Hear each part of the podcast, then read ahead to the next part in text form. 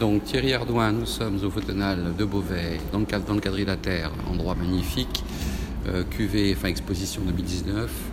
Euh, tu exposes euh, une série des graines en amorce peut-être du livre qui va sortir chez Barral où tu as quand même travaillé d'une façon assez conséquente sur finalement tout un, tout un registre incroyablement intéressant de ces seeds. Euh, donc peux-tu En anglais. En anglais. en anglais de ces, de ces graines qui ont en plus, quand on voit les photos, des formes euh, tout à fait, euh, tout à fait intéressantes. Voir euh, cette image-là, par exemple, en, en couleur, mais de très grand format, on a l'impression d'un vaisseau hein, euh, au milieu de l'univers.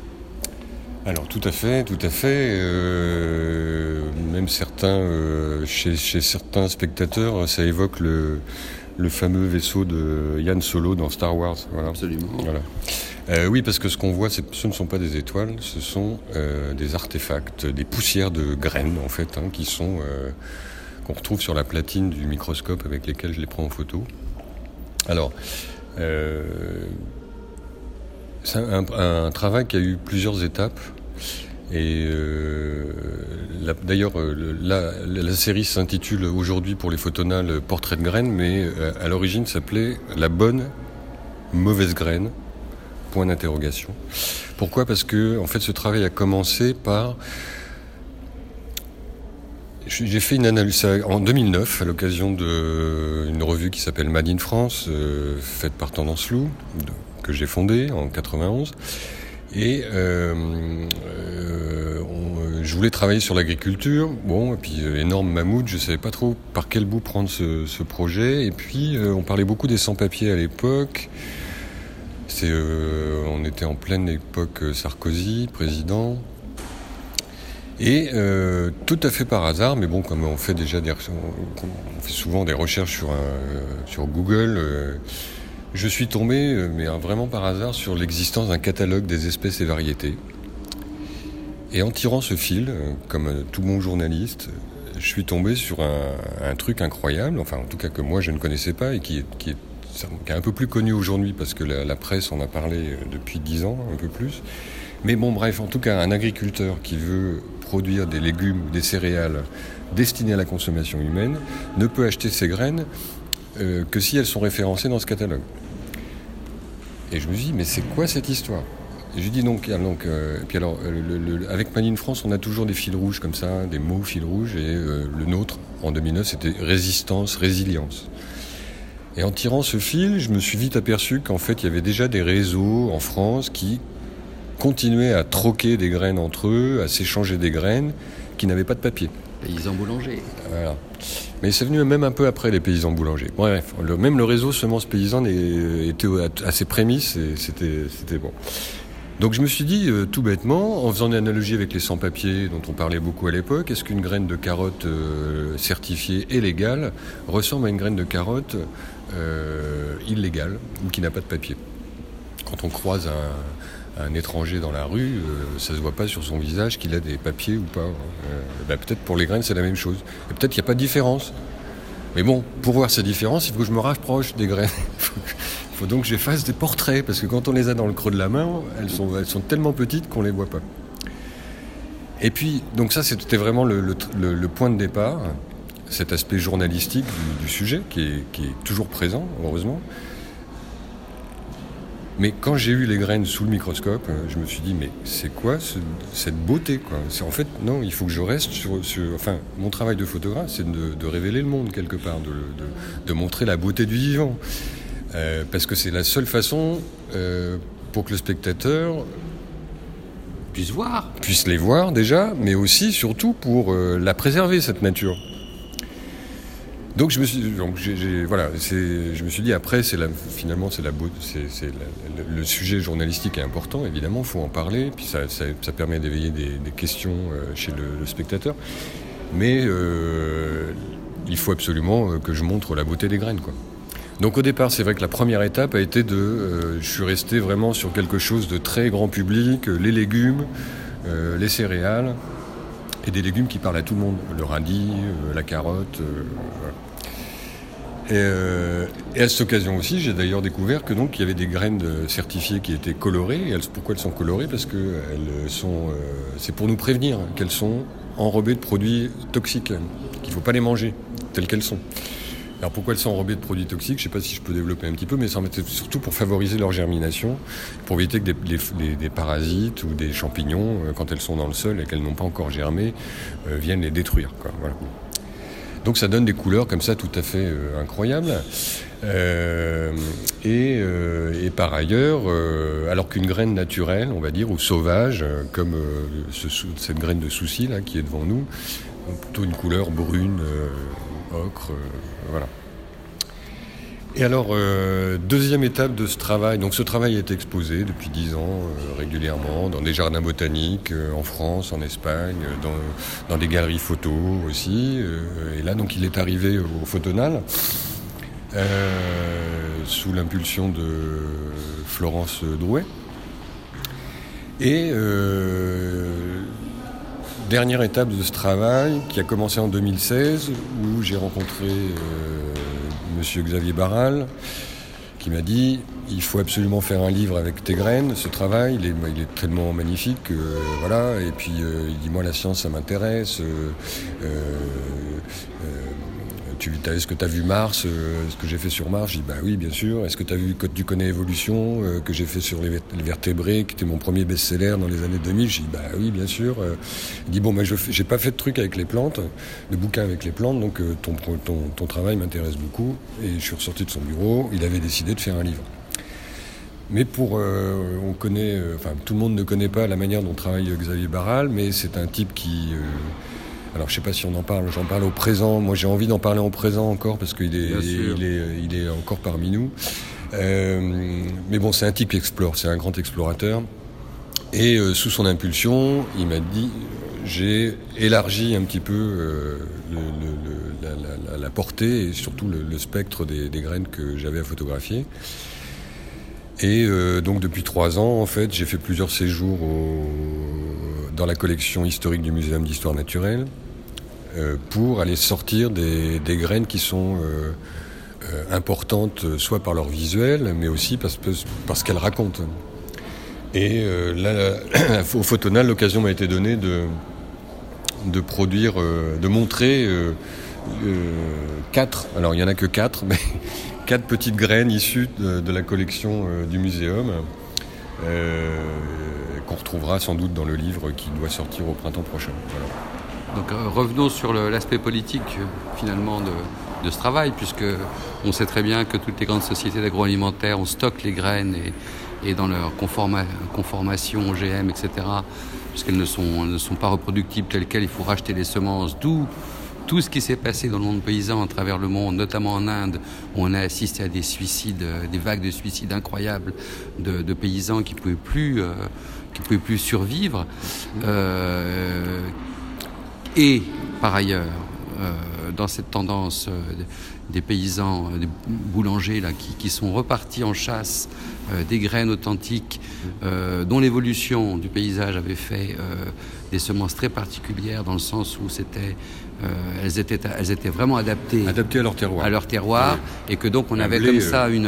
un blé qui pousse au nord de la France n'est pas identique au blé qui pousse au sud normal parce qu'il résiste à des maladies qui sont présentes dans le nord et pas aux maladies qui sont présentes dans le sud et inversement. D'où la richesse du vivant. D'où la, d'où la richesse du vivant et les grands semenciers ont nivelé tout ça. Euh, quand on pense que, bon, on va prendre l'exemple des tomates par exemple, il y a euh, euh, a priori, il y a a priori en France, on doit être à 600 ou 700 variétés de tomates différentes. En France, au supermarché, vous en trouvez 5, 10 grand maximum. Tout ça contribue à une espèce d'uniformisation, de standardisation, qui arrange bien les grands semenciers, puisque évidemment ils produisent des semences euh, en masse et pour le monde entier. Tu évoquais l'Inde, mais avant, la, avant les, OGM, euh, le coton OGM en Inde, il y a eu euh, ce qu'on a appelé la révolution verte, où on a vendu, les grands semenciers ont vendu des blés américains qui demandaient beaucoup beaucoup d'eau qui ont petit à petit remplacé les, blés euh, endémiques à l'Inde. Et aujourd'hui, 40 ans après, puisque c'est un programme qui a, débuté dans les années 60, donc 50 ans après, euh, le nord de l'Inde, qui est la région euh, euh, productive, agricole, en tout cas pour le blé, se retrouve avec des gros gros problèmes de manque d'eau, puisque les nappes phréatiques sont épuisées. il pleut en Inde, on sait, au moment de la mousson, mais quelques, quelques semaines, un mois dans l'année. Et ça ne suffit pas pour. Euh, mais le, un des, une des, causes principales de, cette, euh, de ce manque d'eau euh, en Inde, c'est parce qu'on a importé des, des, semences de blé qui, qui, venaient des États-Unis, qui demandaient beaucoup d'eau. Voilà. Donc les, grands semenciers, comme toute multinationale, de toute façon, ne voient que le court terme. Hein. On, s'en met plein, plein les poches. Et le profit, bien sûr. Et voilà, on s'en met plein les poches le plus vite possible. Euh, et les OGM ont apporté un autre problème qui était que euh, euh, les OGM n'étaient pas vendus seuls aux paysans, ils étaient vendus avec des pesticides ou des herbicides obligatoires, je dirais qui ont fait que, euh, que effectivement, les, les, ça conduit dans certaines régions du monde, euh, en Inde en, particulier, à des, des, suicides de paysans qui ne pouvaient plus euh, acheter tout ce qui est... Parce que ça coûte très cher une semence OGM. Une semence... alors, on a, comme, le, nucléaire. Alors voilà, comme le nucléaire. En, en, Europe, on a, il y a des pays qui sont, la plupart des pays sont, ont été résistants à l'OGM sous la pression des opinions politiques et des, Verts notamment, mais il y a des pays qui, résistent toujours, hein, qui sont, euh, enfin qui sont euh, en Espagne par exemple, on trouve beaucoup de maïs OGM, beaucoup de blé OGM aussi. Euh, on a la chance en France d'avoir eu un moratoire là-dessus, mais il faut pas se leurrer. C'est-à-dire que les, laboratoires qui travaillent pour les semenciers sont déjà passés à autre chose depuis une dizaine d'années. ça s'appelle plus OGM. Euh, organismes génétiquement modifiés, euh, mais n'empêche que euh, ce qui se prépare en laboratoire est très important et on sert à contourner cette, ce, problème des organismes génétiquement modifiés. D'où finalement le problème politique dans la législation même européenne à savoir que moi je me souviens d'une magnifique interview de France Inter sur un boulanger paysan qui était, je ne sais plus, en Mayenne peut-être, je ne sais plus où, euh, qui disait qu'il avait revu euh, euh, toute la législation française et européenne et avait trouvé finalement une faille dans le dispositif européen pour pouvoir imposer le fait que le fait de donner des semences et d'avoir une, une, une, diversité biologique sur un certain nombre de semences adaptées au, terroir euh, pouvait, pouvait encore se faire. Donc ça, je trouve que c'est quand même intéressant de, de, pointer à travers ce travail que tu fais sur, sur micro, microscopiquement. Alors c'est pas du microscope, c'est de la macroscopie, on va dire, mais euh, quand même en utilisant un appareillage scientifique. Voilà, donc de, voilà, de, montrer qu'en fait, euh, quelle est la limite entre le, la mort, le mort et le vivant Enfin, je veux dire, ce qui est mort et ce qui est vivant. Et, comment, et, comment, et comment retrouver ce que dit ton texte dans les dernières, euh, dans les dernières phrases, euh, l'aspect symbolique de ce qu'est une graine et de se raccorder au mythe de Perséphone, donc du coup, du fait que la, la graine meurt l'hiver et revient dans un site éternel. Voilà, euh, c'est cette histoire de dormance, parce que ça s'appelle comme ça, euh, c'est quelque chose qui est très important dans le cycle d'une plante et, d'une graine. Euh, et y a, les, plantes ont développé tout un tas de stratégies différentes pour se, pour se reproduire. Et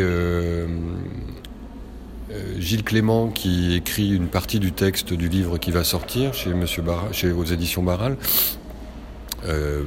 parle de cette, euh, de, cette faculté qu'ont les graines à s'endormir et à se réveiller. Alors, on connaît, on, connaît pas tout en plus, euh, il y, a, tout un tas de paramètres, mais ce qui est formidable, c'est que euh, on le voit bien tous dans nos, dans nos jardins quand on en a, ou même dans la, dans, dans, dans, la rue, on a des graines qui vont, qui vont, on a des plantes qui vont pousser au milieu du macadam. On se demande, mais non, mais à l'origine de ces plantes, il y a une graine qui a, qui a été transportée peut-être par un oiseau. Pourquoi elle a été transportée par l'oiseau? Parce qu'elle a des petits crochets qui s'accrochent aux pattes de l'oiseau, ou par, euh, je ne sais pas, ou alors elle a volé de ses propres ailes, parce que des graines, certaines, certaines graines ont volé avec le vent à cause de leurs ailes, grâce à leurs ailes. Euh, il y a des, par exemple, il y a des arbres en Amazonie euh, qui projettent leurs graines à, des, dizaines de mètres euh, à la ronde. C'est comme ça que les graines de, ces arbres se, reproduisent et colonisent une autre partie de la forêt. Euh, d'autres graines se réveillent de leur dormance parce qu'elles sont soumises à un feu de brousse ou à des fumées. et s'il n'y a pas ce feu de brousse, les graines ne germent pas. Voilà, donc euh, ce qu'on va essayer de montrer, évidemment, on ne fait pas une encyclopédie, mais dans ce livre, c'est toutes ces, toutes ces stratégies. Et puis je, je voulais, euh, je fais un, je reviens sur le côté euh, de ton paysan céréalier là, enfin boulanger. boulanger. pardon. Je dois dire quand même que ce, ce, paysan, sans doute, il, a pu, il s'est procuré des graines auprès de l'INRA, parce que l'INRA, je, je, veux juste saluer, euh, l'INRA est un, un, organisme de recherche euh, français euh, qui, qui, qui, qui, a pu subir aussi beaucoup d'attaques à juste titre pour certains, sur certains plans, mais euh, l'INRA gère aussi des centres de ressources biologiques. Et quand on a besoin d'un blé un peu ancien, euh, d'une variété euh, particulière, eh ben on peut s'adresser à l'INRA. Euh, si on demande gentiment, et même sans demander gentiment, mais ça fait partie de leur mission, ils vous envoient un petit paquet d'une dizaine de graines qui fait 5 grammes, que vous pouvez expérimenter, tester dans votre champ, sur votre terrain, et puis si ça marche bien, si vous en êtes content, ben vous pouvez reproduire, et puis là vous n'êtes pas soumis au catalogue des espèces et variétés, puisque vous pouvez d'une année sur l'autre utiliser les mêmes graines en tout cas récupérer les graines de vos, céréales et euh, les faire repousser et, comme ça, et même les, partager avec, vous, avec euh, vos collègues. Et, c'est comme ça que ça devrait être de toute façon, puisque ça a été le cas pendant des centaines et des centaines d'années.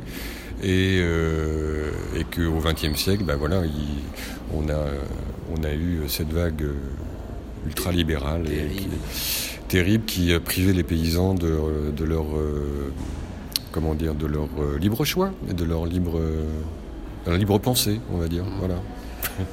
Merci Thierry Ardouin et bonne, euh, bon succès au, au, livre qui va sortir. il y a une date peut-être? Non, au, pas. Au printemps, parce que les graines elles germent au printemps. Voilà. parfait. Voilà. Au printemps 2020, si tout va bien. Bon, printemps 2020, rendez-vous. Merci.